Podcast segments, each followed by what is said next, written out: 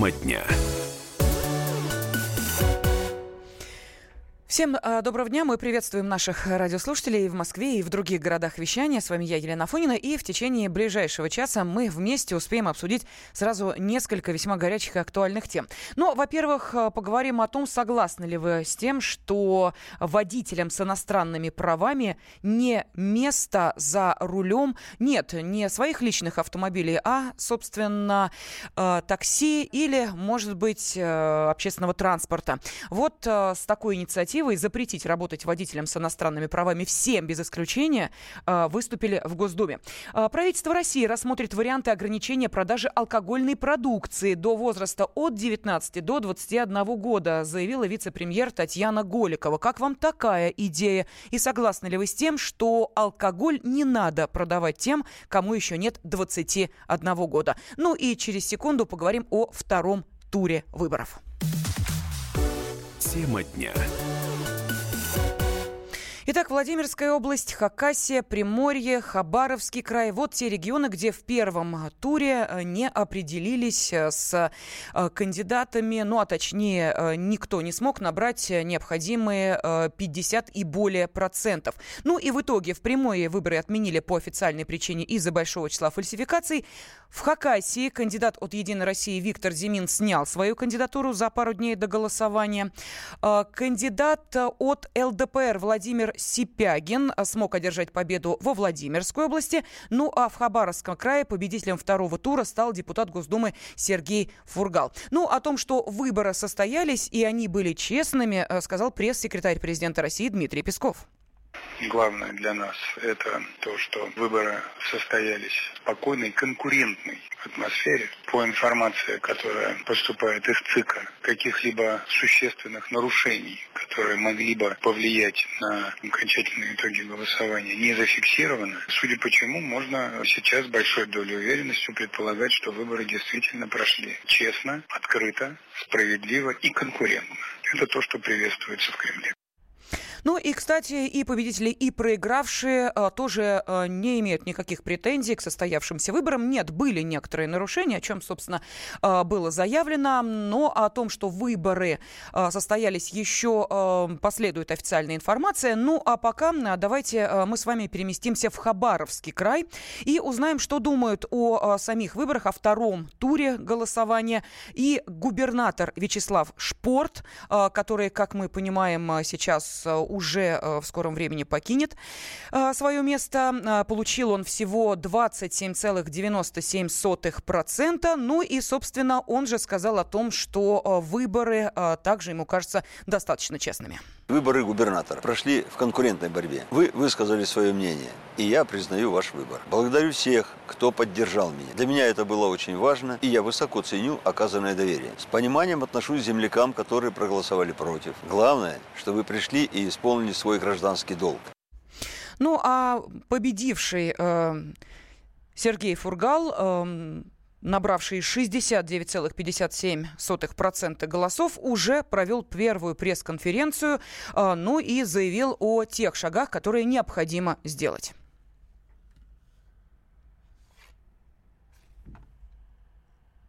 Первое, с чего начинает любой руководитель, это в кратчайшие сроки формирует команду. Второе, есть ряд задач, которые необходимо решать вчера. Ими будем заниматься. У нас будет очень серьезное внимание уделено. Первое, это скорой медицинской помощи. Будет уделено самое внимательное, пристальное значение сельской медицине. И, наверное, самое важное, кому тоже мы будем, ну вот просто в кратчайшие сроки, это нашей молодежи и нашим студентам. Если мы сегодня не остановим отток наших кадров из этой сферы и не продумаем, как нам, кроме сохранения их выращивать, то система здравоохранения, как система, я имею в виду, она просто прекратит свое существование. Ну вот мы слышали избранного губернатора Хабаровского края, э, это был Сергей Фургал, но за э, э, выборами внимательно следил и политический обозреватель комсомолки Владимир Варсобин, который находился просто вот в эпицентре этих событий, этой борьбы. Э, и сейчас он с нами на связи. Владимир, здравствуйте.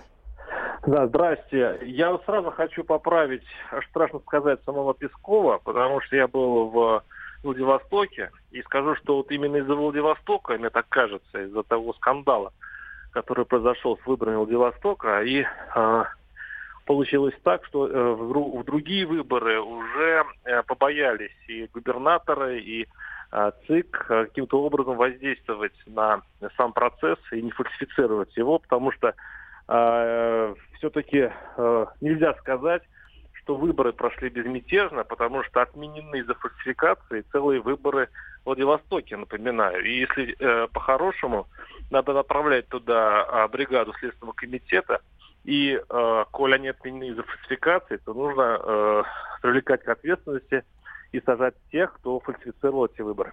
А, Володь, но речь э, все-таки вот сейчас мы э, слышали пресс-секретаря президента, он говорил о втором туре выборов, а не о, о первом, собственно.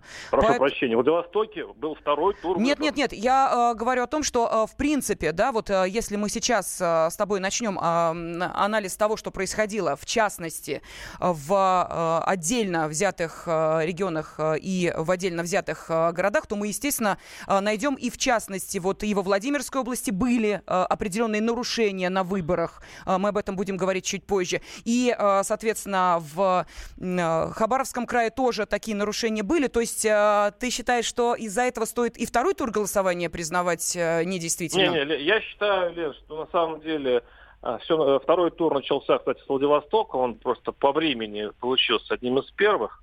И там произошло то, что не происходило никогда. То есть, когда уже поймали с поличным, ну, по сути, местные власти, которые фальсифицировали эти выборы, и пришлось аж центральному ЦИКу с плачущей Памфиловой Э, их отменять. Это вообще, конечно, прецедент такого не было, чтобы отменяли целый выбор. И поэтому я считаю, что это повлияло на ход дальнейших выборов. И действительно в Хабаровске и в других регионах они прошли чисто. Вот, э, но мне кажется, это было просто, ну, как бы эхо Владивостока. И то, что в Владивостоке теперь нужно провести как бы третий тур, и это проведено будет только через несколько месяцев, опять-таки на деньги э, налогоплательщиков, это, вообще-то говоря, хороший урок для, для наших властей, чтобы все-таки давать возможность нашим гражданам, народу голосовать так, как он хочет. Володь, скажи, пожалуйста, вот я хотел бы этот вопрос обсудить с нашими радиослушателями тоже, и задаю его сейчас и нашей аудитории, и э, тебе. Вот как ты считаешь, э, ты видел, э, да, и избирателей, ты э, видел явку э, на выборах в Кабаровском крае. Э, скажи, пожалуйста, по твоему мнению, э, то, что победу одержал кандидат от ЛДПР, это протестное голосование или это осознанный выбор избирателей? Нет, вместо, вместо Фургала мог быть и коммунист. Просто он, Фургал, почему победил в первом туре выборов, ну, потому что он на фоне губернатора все-таки молод, ну, более-менее молодой. Ну, такие внешние признаки сыграли свою роль. Но если бы не было его, то голосовали бы за коммуниста. А общая тенденция – это голосование против власти того существования, того порядка вещей, которые существуют. То есть это абсолютно протестное голосование. И, кстати говоря, подмечена вот здесь в Хабаровске интересная деталь. Почему-то данные экзипулов э, противоречили э, реальному голосованию. И получается, что люди, выходя из участков, говорили неправду э, интру, э, интруерам. И получалось так, что э, по экзипулам действующий губернатор побеждал. Хотя он, как мы помним, э, разгромно mm-hmm. проиграл. А это случилось из-за того, что люди боялись говорить э, на выходе, за кого они голосовали. Они боялись, что если они скажут, что они против губернатора голосовали, у них будут проблемы. И это говорит о том, что вот я вот э, сейчас я написал репортаж об этом. Э, неужели вот что нужно сделать э, с людьми, э, чтобы вот они так боялись, чтобы народ нас так боялся голосовать. И э, слава богу, сейчас, я, кстати говоря, аплодирую Памфиловой, которая э, нашла себе смелость отменить выборы в Владивостоке и как-то вот приструнить э, региональные тики территориальной избирательной угу. комиссии. Э, я надеюсь, что все-таки выборный процесс у нас будет более цивилизованный, люди не будут бояться голосовать так, угу. как они хотят. Ну что ж, спасибо тебе. Я напомню, что э, на связи с нашей студией был э, спецкор комсомольской правды Владимир Варсобин. Э, в своей авторской программе «Гражданская оборона» завтра после 17 часов по московскому времени он более подробно расскажет о своей командировке в э, Хабаровск и о том, как проходили выборы в этом крае.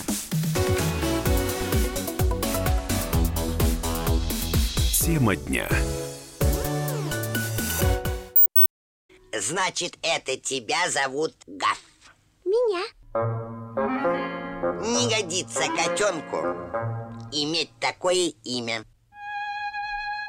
А какое имя годится иметь котенку? Как назвать, чем кормить и с кем оставить во время отпуска.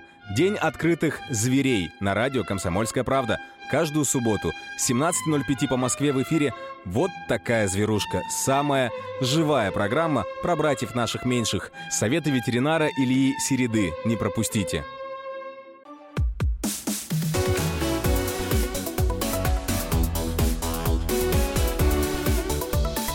Тема дня.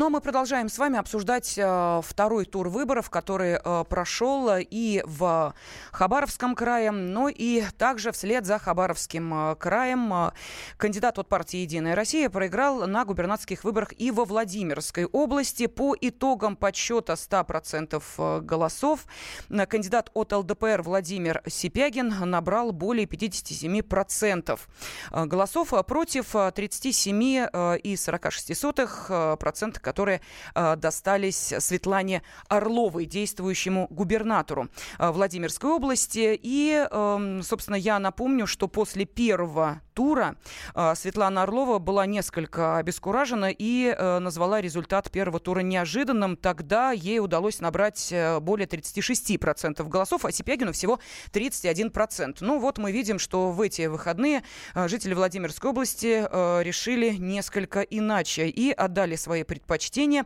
а, именно Владимиру Сипягину, который также уже заявил о том, какие первые шаги он будет делать на посту губернатора. Я вообще сторонник того, чтобы эффективно расходовать бюджетные средства. Все эти бизнес-классы, все эти шикарные гостиницы, все эти личные автомобили с мигалками, которые существуют на территории Владимирской области, будут прекращены. Гарантирую, что это будет происходить. Не хочу быть вруном обманщиком, поэтому в любом случае эти расходы будут прекращены.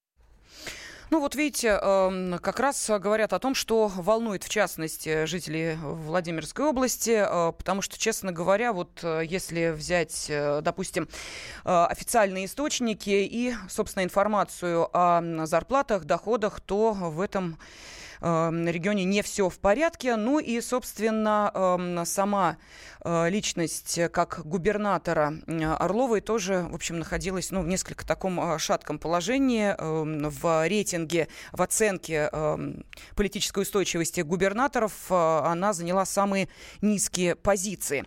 Ну и я обращаюсь к нашим радиослушателям с вопросом, как вы считаете, вот тот второй тур, который прошел, это протестное голосование или осознанный выбор?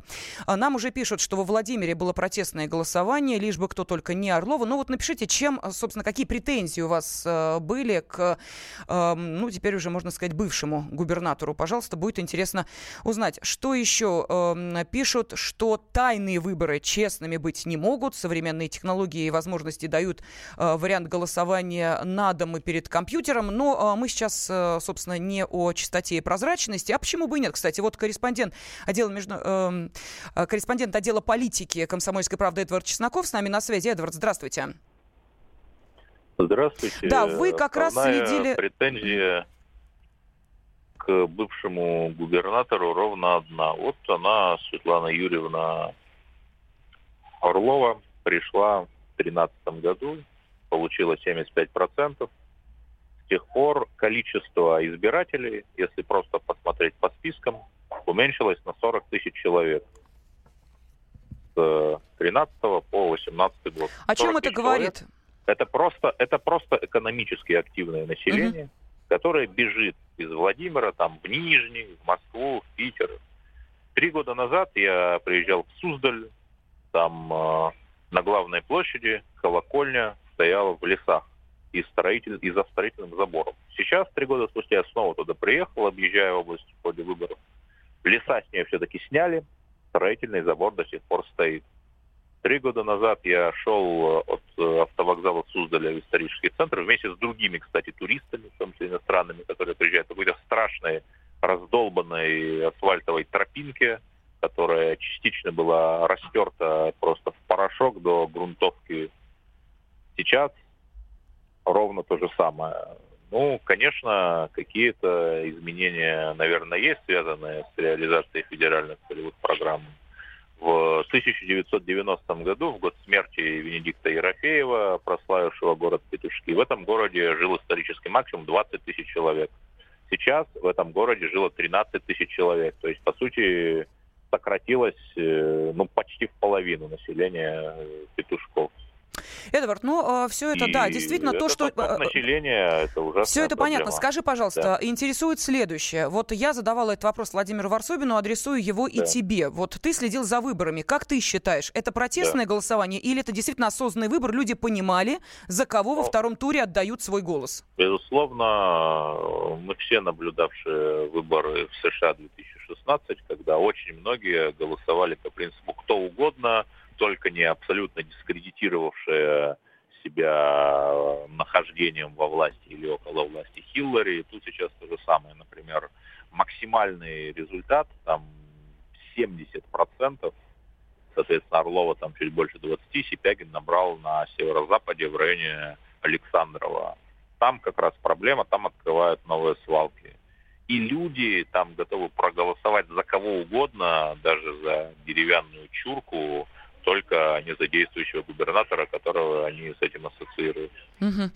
Ну, э, спасибо огромное. Все-таки нужно понять, что с этим губернатором э, минимум пять лет э, жить, э, соответственно, уж если выбрали, то потом, знаешь, как э, на себя и пеняйте. Протестное голосование, ну, э, значит, э, как вот нам сейчас пишут, первые же слова э, будущего губернатора уже вызвали у некоторых э, такую определенную критику. Пишут, э, ну, не в мигалках же дело, пусть повышает жизненный уровень людей. Э, Я сейчас э, напомню, что, э, собственно, о мигалках и сказал сразу Владимир Сипягин. Что еще пишут? Во Владимире Шевченко не допустили к выборам, а так бы за него проголосовали, а за Сипягина проголосовали лишь бы не за Орлова. Ну, то есть протестное голосование.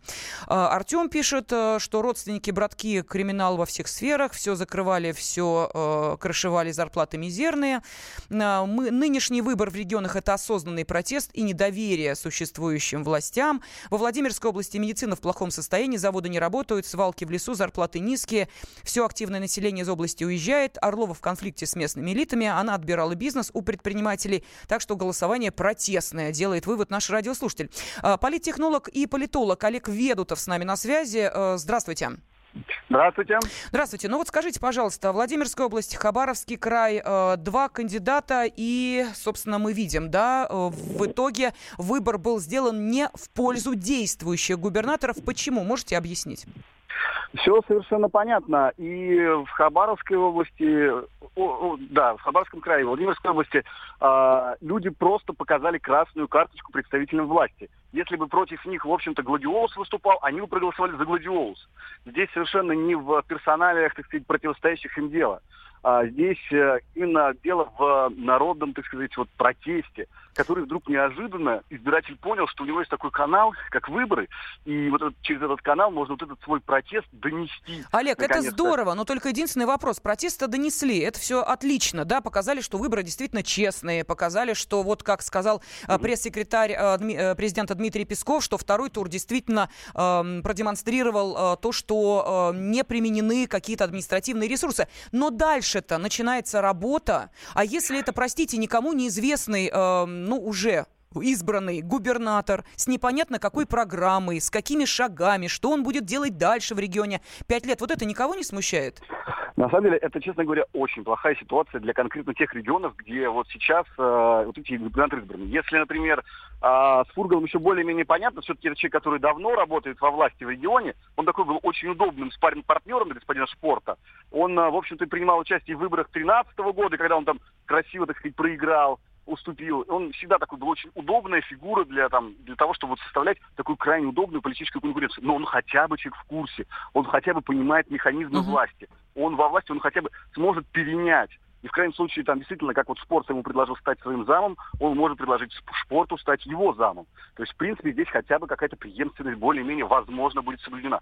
Что будет во Владимирской области, а, я, вам, честно говоря, страшно представить. Но, с другой стороны, как я слышал, что в Владимирской области уже хуже быть не может. Вот как бы, поэтому, в принципе, та ситуация, которая сейчас есть, хотя всегда есть, конечно, что, что может быть хуже, но действительно там ситуация настолько сложная, что а, может быть, даже будет и лучше такая встряска. С другой стороны, честно говоря, конечно, привлекает господин Сиренин, что он даже речь свою строит довольно безграмотно. То есть он либо человек очень переволновался, когда избрался, но вот послушав его, просто, э, честно говоря, вот возникает вопрос вообще, как э, э, вообще там какой-то ценз-то есть, так сказать, на а, ну, то, чтобы человек хотя бы умел говорить, чтобы он как-то умел внятно излагать свои мысли. Олег, скажите, вот, пожалуйста, ну вот претензии, да, да которые э, наши радиослушатели вот сейчас э, высказывают, благодаря WhatsApp и Viber у нас есть возможность э, угу. узнать, что, в частности, думают жители Владимирской области э, э, по поводу бывшего губернатора и э, того, которого они избрали. Вот они пишут, что, э, собственно, не удалось Орловой наладить э, коммуникацию с элитами. Э, скажите, пожалуйста, а вот это очень важно, элиты местные? А, нет. В, сейчас для любого губернатора важна только одна коммуникация с центром. Угу. Все. Все остальные коммуникации совершенно не важны. То есть, если он как бы не может, что называется, порядок в доме навести, и, так сказать, потому что все элиты очень легко сейчас, э, так сказать, пристра- устра- пристраиваемы. То есть сейчас нет такого там бунта регионов, как там можно было там вспомнить там в 90-х годах, когда там были вот партии, так сказать, районные, в общем-то, так сказать, были самым основным э, конкурентом партии власти. То есть вот как местные элиты, объединившись, всегда были основным конкурентом не КПРФ, не ЛДПР, mm-hmm. а вот именно вот такие вот там, типа, наш дом, там, какой-то, условно говоря, там, такой там, Да, ну, теперь э, эта традиция уже ушла в прошлое. Спасибо огромное. Политолог Олег Ведутов был с нами на связи.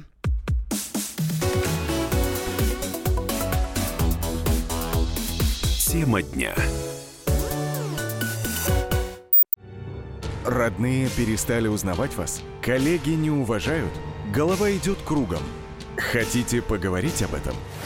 В эфире радио «Комсомольская правда» психолог Сергей Аракелян подскажет, как решить любую проблему. Ведь нерешаемых проблем нет.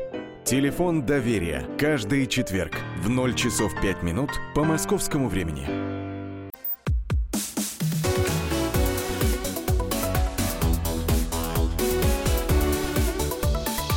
Тема дня. Рублиштейна 24. Ошибка. Рублиштейна 24. Ошибка. Рублиштейна 24. Ошибка. Эй, дурберал да саби аге, би аге. Шо, ро... Я из... Рад не обессудьте по-братски. Ошибка. Да, незнание русского языка – это одна проблема, но она, как э, оказывается, может не иметь никакого отношения к, собственно, правам, с которыми ездит человек. Не просто сам ездит, а еще и управляет таким видом транспорта, как такси, а, которое, как вы понимаете, предусматривает перевозки пассажиров. И вот э, сейчас у нас с вами будет возможность узнать, как вы э, поддерживаете или нет инициативу, ну, точнее, законопроект, который внесен в Госдуму и который предлагает запретить работать водителям с иностранными правами – Внимание, всем без исключения. А, если вы думаете, что эм, сейчас э, такая практика не существует, существует, но есть исключения. Вот их-то и предлагается убрать. Впрочем, обо всем подробно э, сейчас нам расскажет автообозреватель «Комсомольской правды» Кирилл Бревдо. Он уже с нами на связи. Кирилл, я приветствую тебя. Здравствуй. Да, доброго дня. Ну, я помню, а, сколько копий было сломано, когда э, было принято решение о том, что не могут управлять э, ну, транспортными средствами, э, которые включены вот в перечень э, общественного транспорта, люди с зарубежными правами, но как-то забыли, правда, уточнить, наверное, до массового сознания не донесли, что из этого правила есть исключение. Что это за исключение? А, речь идет о странах э, Таможенного союза. Это Киргизстан, Армения, а, Белоруссия. Это плюс те страны, где одним из официальных языков является русский язык. Водители этих э, государств имеют право у нас э, ездить по своим правам, по национальным, и даже работать по ним, потому что нигде пока что запрета на профессиональную деятельность при наличии таких прав не прописан. А что предлагают сейчас? Ну, предлагают уже, на самом деле, довольно давно, копии ломают вот э, уже лет 10, как, наверное, э, предлагают вообще запретить, э, собственно говоря, э, все транспортные перевозки для тех водителей, которые не обладают национальными российскими правами. Ну, то есть предлагают, если человек приезжает там из того же Кыргызстана, э, предлагают получать права здесь уже в России, российского образца, сдавать российские экзамены, теорию, практику, вероятно, проходить обучение тоже, и уже после этого, э, только получив права, наши настоящие российские работать здесь э, в области пассажироперевозок. Ну, то есть это такси, это там, общественный транспорт другого порядка и масштаба, вроде автобусы, троллейбусы и так далее. А, ну, троллейбус там своя история, там свои права требуются. Вот, э, соответственно, об этом речь идет уже довольно давно, э, но в начале вначале действительно хотели, уже чуть ли не запретили эти права, потом мы стали особо дружны э, с сопредельными государствами. И здесь уже вопрос перешел немножко в плоскость политики, потому что зачем запрещать э, нашим э, лучшим друзьям работать здесь, у нас в России. Поэтому вопрос до сих пор находится в подвешенном состоянии. И вот, например, совсем недавно Сергей Семенович Собянин вновь инициировал такое вот предложение э, о том, чтобы запретить э, работать э, иностранцам с иностранными правами у нас в области пассажирперевозок. А много таких? В такси, насколько я знаю, цифра процент иностранных водителей достигает 40%. Ничего себе. То есть э, получается, что если э, эта инициатива э, пройдет, собственно, все согласования слушания и станет уже нормой по применению, то таксопарки, ну точнее, да, таксоуслуги мож, могут лишиться половины водителей?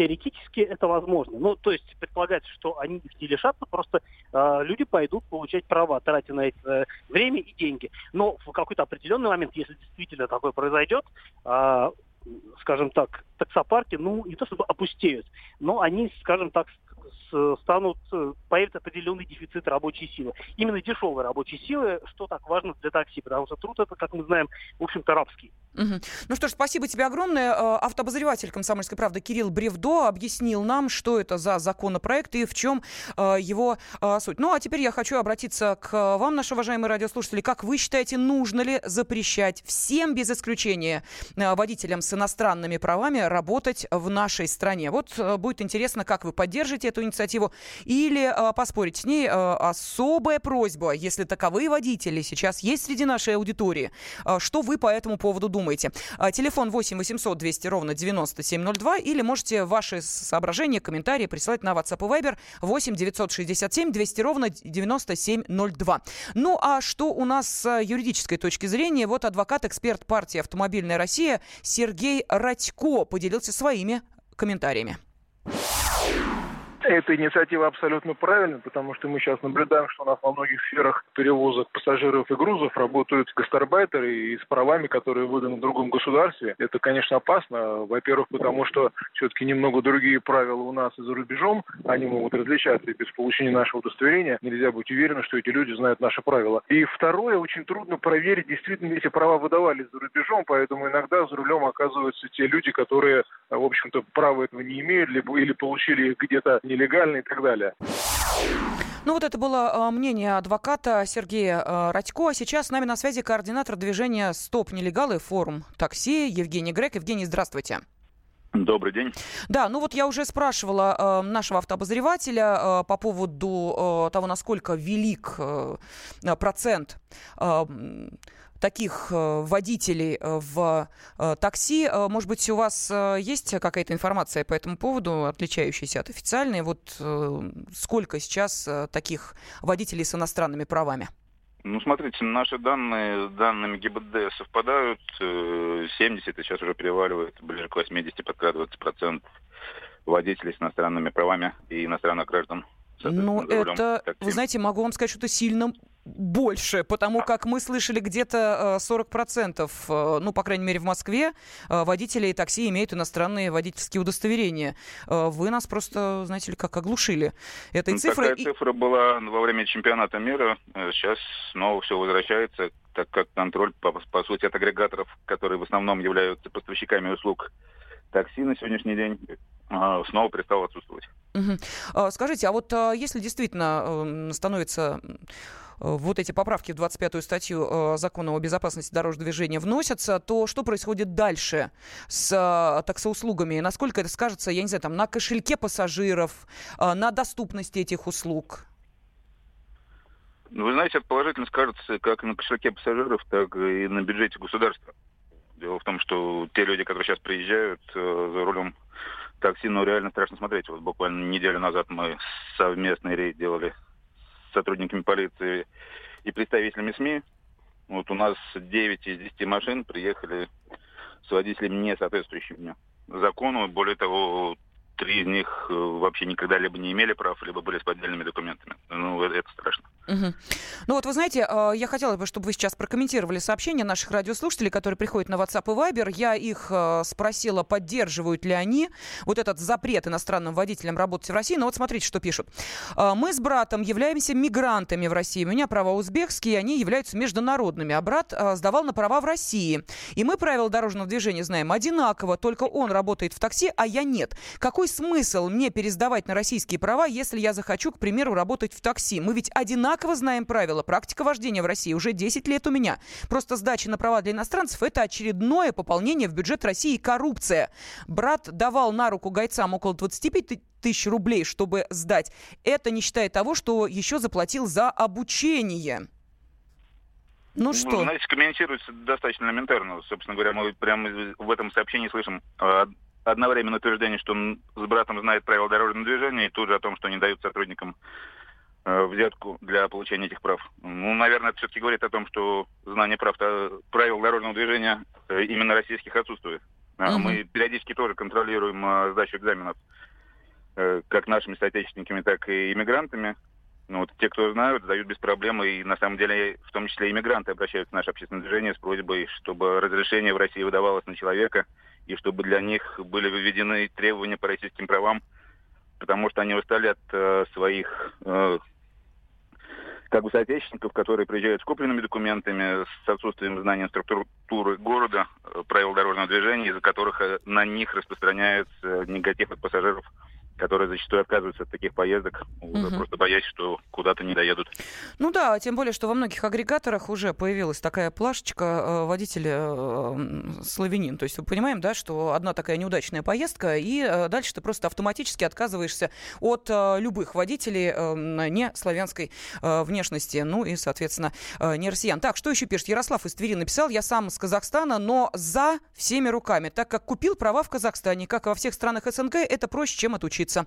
А, сам покупал, а в России учился и э, сдавал вообще без взяток. Вот такой комментарий. А, еще пишут, вот недовольство высказывают, э, что за рулем такие водители э, в маршрутках разговаривают по телефону. Вот это не нравится. А, давно пора иностранцам запретить работать в такси. Три восклицательных знака. Далее, для получения водительского удостоверения в России необходимо указывать ИНН. У иностранцев нет ИНН. А может быть, это незаконные требования наличия ИНН для получения водительских удостоверений. Но полторы минуты, и давайте послушаем, что думает Евгений из Белгорода. Евгений, здравствуйте. Я большой период пожил в Киргизии, я знаю, как продаются права там. И раньше продавали, и сейчас продают. И потом надо побывать в Киргизии, в Узбекистане, посмотреть, как они ездят там на месте. Это невозможно. Это же вообще и до смешного, и до слез. Я прошлый год был, позапрошлый ездил. Ну, то есть вы Поэтому... за эту инициативу, да, чтобы всем без Конечно, исключения... Да, ну, ну, нет, они даже, ну, э, смеха ради, можно было сказать, они даже без тормозной педали преподавали в учебных комбинатах. Ясно. И права продаются в легкую, там, просто без проблем. Спасибо огромное. А, Евгений, а, у нас остается буквально вот 50 секунд. Скажите, пожалуйста, а по теме безопасности пассажиров, вот станут ли такие поездки для пассажиров, ну, скажем так, беспроблемными? Ну вот мы сейчас услышали, то есть на 100% проблему это не решит, потому что действительно разрешение должно выдаваться не на автомобиль, как сейчас, mm-hmm. а на человека, но уже намного безопаснее станет. И мы слышим, да, от самих мигрантов желание сдать, чтобы на них перестал распространяться тот негатив, и от радиослушателей, что действительно документы покупаются, покупаются, причем дешево и на каждом углу вот именно в странах ближнего зарубежья, да, в принципе, и дальнего тоже есть такие факты. Ну что ж, спасибо и... огромное. Координатор движения «Стоп нелегал» и форум такси Евгений Грек был на связи с нашей студией. Ну а через несколько минут поговорим, с какого возраста можно разрешать продавать алкоголь. Тема дня. Мы его сделали.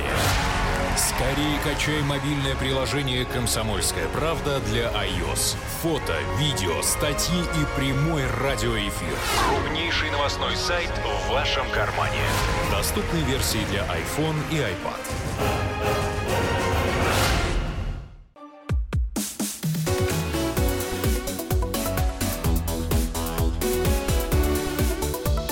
Тема дня. 18 рановато будет, а, следует, собственно, из того заявления, а, которым обратилась к журналистам вице-премьер Татьяна Голикова. Она сказала, что правительство России рассматривает варианты ограничения продажи алкогольной продукции до возраста от 18 лет до 21 года.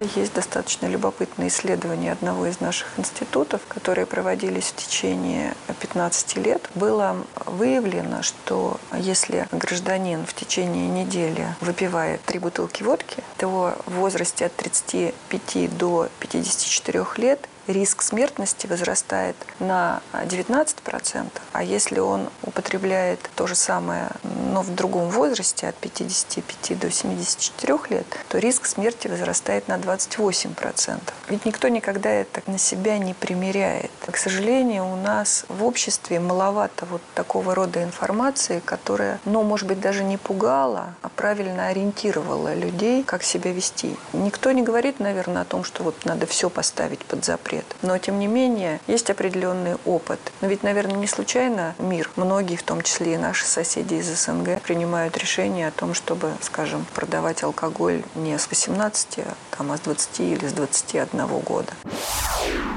Мы слышали вице-премьер России Татьяну Голикову, ну а руководитель Центра исследований федерального и региональных рынков алкоголя Вадим Дробис э, решил э, пойти еще дальше и предложил э, ввести определенный закон.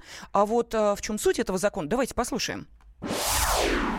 У нас сегодня нет прямого закона, который бы запрещал детям употребление алкоголя, табака, наркотиков. Им это разрешено, раз не запрещено. Таким образом, я предлагаю принять закон, который бы запрещал детям употреблять алкоголь, табак, наркотики до 18 лет. Дальше они взрослые, пусть сами определяются. При этом с 12 лет ввести административную ответственность в виде общественных работ. Попался с алкоголем, табаком, наркотиком, 50 часов общественных работ в школе, во дворе. Найдут, где и как. Пусть процедуру продумают продумают механизмы, продумают. Но это хоть какая-то была действенная мера. Ну, а вернемся все-таки к началу нашего разговора. Насколько действенной будет мера повышения возраста, когда человек может прийти в магазин и приобрести алкогольную продукцию? 19, 20, 21 год, но понятно, что все равно больше, чем сейчас. А, главный редактор портала «Алкоголь.ру» Михаил Смирнов с нами на связи. Михаил Юрьевич, здравствуйте. Здравствуйте. Ну вот как вы считаете, эффективной будет мера, ну если хотя бы на годик э, поднимут эту планочку? Ну, вы понимаете, вы, э, как и большинство наших депутатов и даже чиновников, живете в какой-то другой стране. Почему? Потому что, э, давайте так, молодежь, которая не пьет, она практически не пьет. Те, кто пьют, они уже давным-давно не покупают алкоголь в официальных магазинах давным-давно, потому что у нас примерно подпольный рынок составляет от 40 до 60 процентов. Даже по окраинам Москвы огромное количество магазинов, которые торгуют алкоголем круглосуточно без каких-нибудь лицензий. И алкоголь там, естественно, поддельный. Кроме того, повышение, э, повышение возраста продажи приведет к мощнейшему росту коррупционности. Это вообще э, проект очень коррупционный. Если сейчас 18 лет Э, уже подсовывают э, объединение трезвенников, да, они подсовывают этих самых 17 лет, 11 месяцев бородатых пацанов с Кавказа, а потом, значит, идут и требуют деньги, там, в среднем 50 тысяч рублей, чтобы не подавать в суд то это вот, есть повышение до 20-21, все это приведет к тому, что это будет огромный рост коррупционной составляющей. То есть, понимаете, э, продажа алкоголя в Западе 21 год, она привязана к наступлению самостоятельности.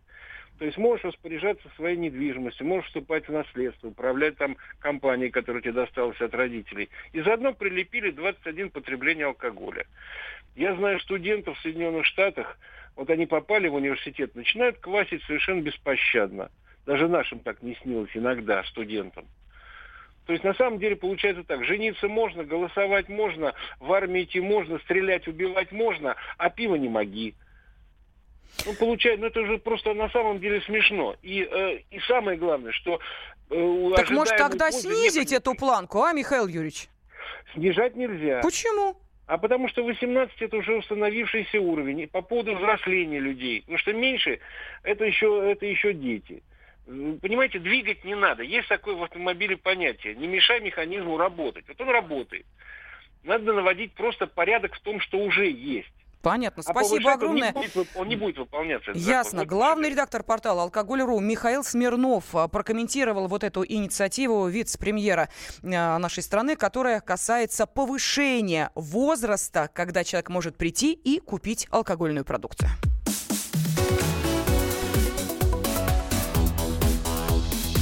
Тема дня. Товарищ адвокат! Адвокат! Спокойно, спокойно. Народного адвоката Леонида Альшанского хватит на всех. Юридические консультации в прямом эфире. Слушайте и звоните по субботам с 16 часов по московскому времени.